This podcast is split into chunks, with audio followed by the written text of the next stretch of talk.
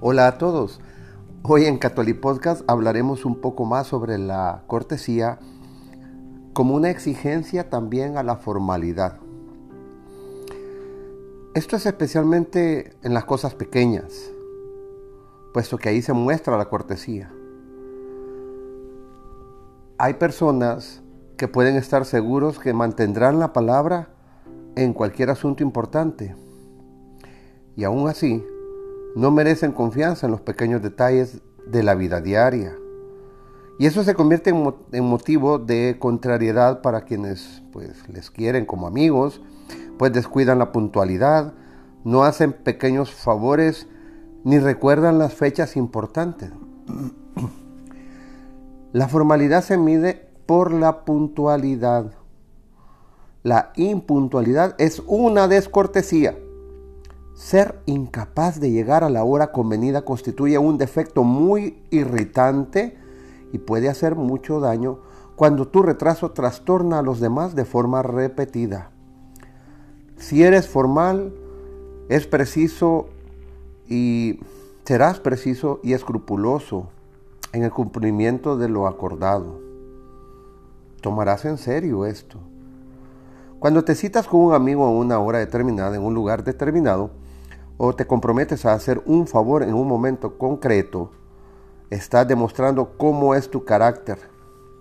Si no eres formal, los demás se verán obligados a esperarte a menudo y permitirás que un montón de cosas te impidan mantener tu palabra. Con frecuencia las, los planes y organizaciones de una persona suelen depender de la palabra o diligencia de otros. Acudir a las citas con retraso causa complicaciones. Y a todos los que se ven afectados por la tardanza no les queda más remedio que formarse un juicio negativo del culpable, o sea, de ti. Te puedes mostrar descortés y débil de carácter si ofreces a los demás frecuentes excusas por haberlos incomodado con tu retraso.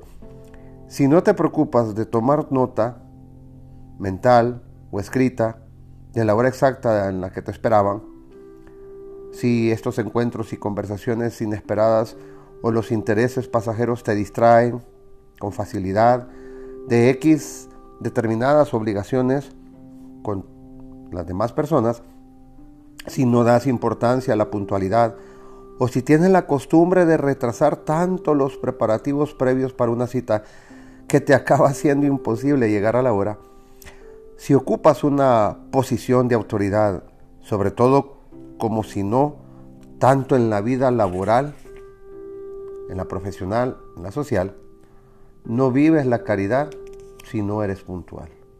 No tiene que ver que yo soy el jefe, el directivo, el coordinador.